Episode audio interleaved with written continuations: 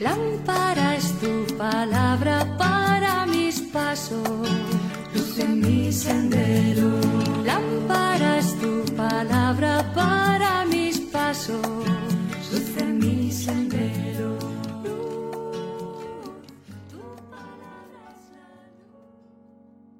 Del Evangelio según San Lucas capítulo 10 versículos del 38 al 42. En aquel tiempo entró Jesús en una aldea y una mujer llamada Marta lo recibió en su casa. Esta tenía una hermana llamada María, que, sentada a los pies del Señor, escuchaba su palabra. Y Marta se multiplicaba para dar abasto con el servicio, hasta que se paró y dijo, Señor, ¿no te importa que mi hermana me haya dejado sola con el servicio? Dile que me eche una mano. Pero el Señor le contestó, Marta, Marta, andas inquieta y nerviosa con tantas cosas. Solo una es necesaria.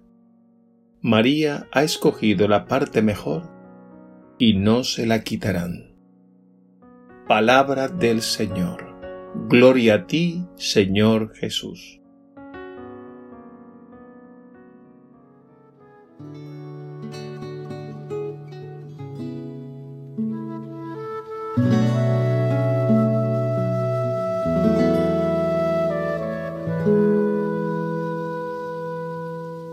Solo hay, solo hay una cosa importante, una cosa importante, escuchar tu palabra, Señor.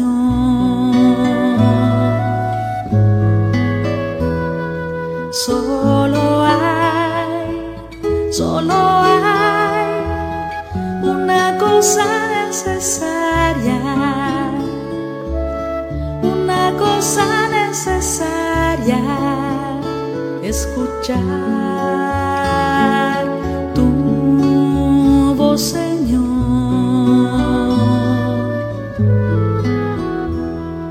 Solo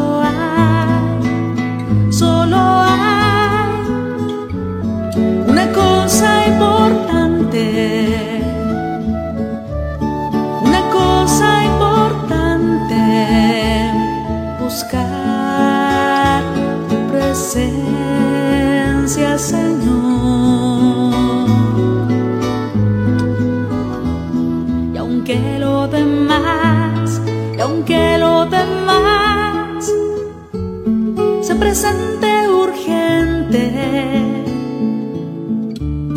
se presente urgente, María escogió la parte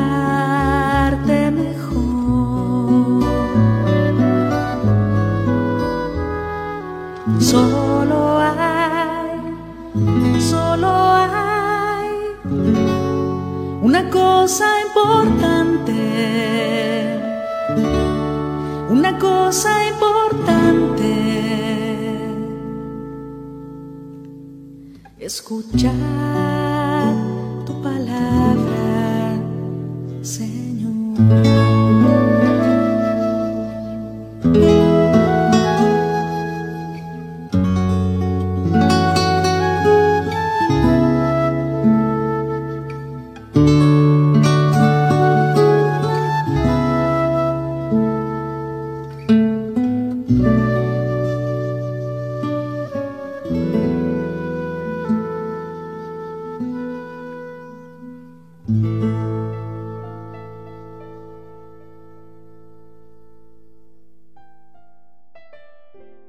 Cuando Jesús viajaba a Jerusalén, solía detenerse en una aldea llamada Betania, en casa de Marta, María y Lázaro. Allí descansaba, comía y disfrutaba de la compañía de estos hermanos, que eran sus amigos. El Evangelio recrea una de aquellas visitas que hizo Jesús a estos amigos. En esta ocasión vemos cómo Marta se multiplicaba en los quehaceres domésticos mientras María disfrutaba los pies de Jesús, escuchando su palabra. Una primera enseñanza del Evangelio de hoy nos la da aquel principio sapiencial que encontramos en el libro del Eclesiastés. Hay un tiempo para cada cosa, tiempo para trabajar, tiempo para descansar, tiempo para escuchar, tiempo para hablar. De modo que el tiempo hay que discernirlo y ordenarlo, estableciendo prioridades. De lo contrario, la vida se nos vuelve estresante y caótica. En este sentido nos puede pasar como a Marta. Podemos estar haciendo algo muy bueno, pero no es el momento. Lo que tocaba en ese momento era estar como María, su hermana, a los pies del Maestro, escuchando su palabra. Por otra parte, no hay duda que el Evangelio pone el acento en el cuidado de nuestra vida interior, pero evidentemente sin descuidar nuestra vida exterior, es decir, el conjunto de lo que hacemos. Debe por tanto darse una armonía entre nuestra vida interior y nuestra vida exterior. A Marta y a María no hay que contraponerlas, sino armonizarlas porque ambas representan esas dos dimensiones de la vida. Si nos quedamos solo con María, sentada a los pies de Jesús, escuchando su palabra, sin hacer nada más, nos parecería que le falta algo.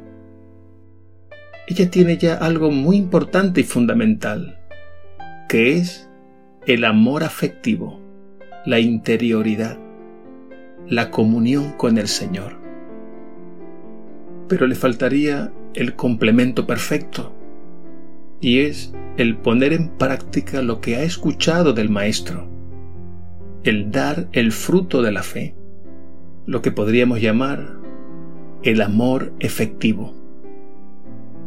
María representa, por tanto, el amor afectivo que envuelve todo lo que es nuestra vida interior.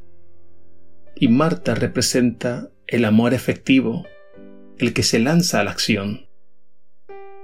Amor afectivo y amor efectivo son las dos dimensiones del verdadero amor. Ambos se complementan perfectamente. El dilema de Marta y María lo resuelve Jesús mismo, porque es a Él a quien le hemos abierto las puertas de nuestra mente y de nuestro corazón, para que sea el dueño y Señor de nuestras vidas. Por eso es esencial cultivar nuestra relación personal con el Señor, como María, que sentada a sus pies escuchaba su palabra. Este es el amor afectivo, pero este amor afectivo se traduce al mismo tiempo en amor efectivo, porque Jesús, nuestro Señor, el que nos amó primero, también nos envía con la fuerza de su Espíritu a la gran misión, a hacer visible y palpable el amor de Dios en el mundo. No descuidemos ambas dimensiones de nuestra vida, porque ambas son necesarias. Descuidar una iría en detrimento de nuestra vida, de lo que significa el verdadero seguimiento de Cristo. Pidamos al Señor nos conceda la gracia de tener un sano equilibrio entre lo que es nuestra vida interior y exterior, entre el amor afectivo y el amor efectivo, porque es así como Él irá poco a poco haciendo la obra de la nueva humanidad en nosotros y a través de nosotros.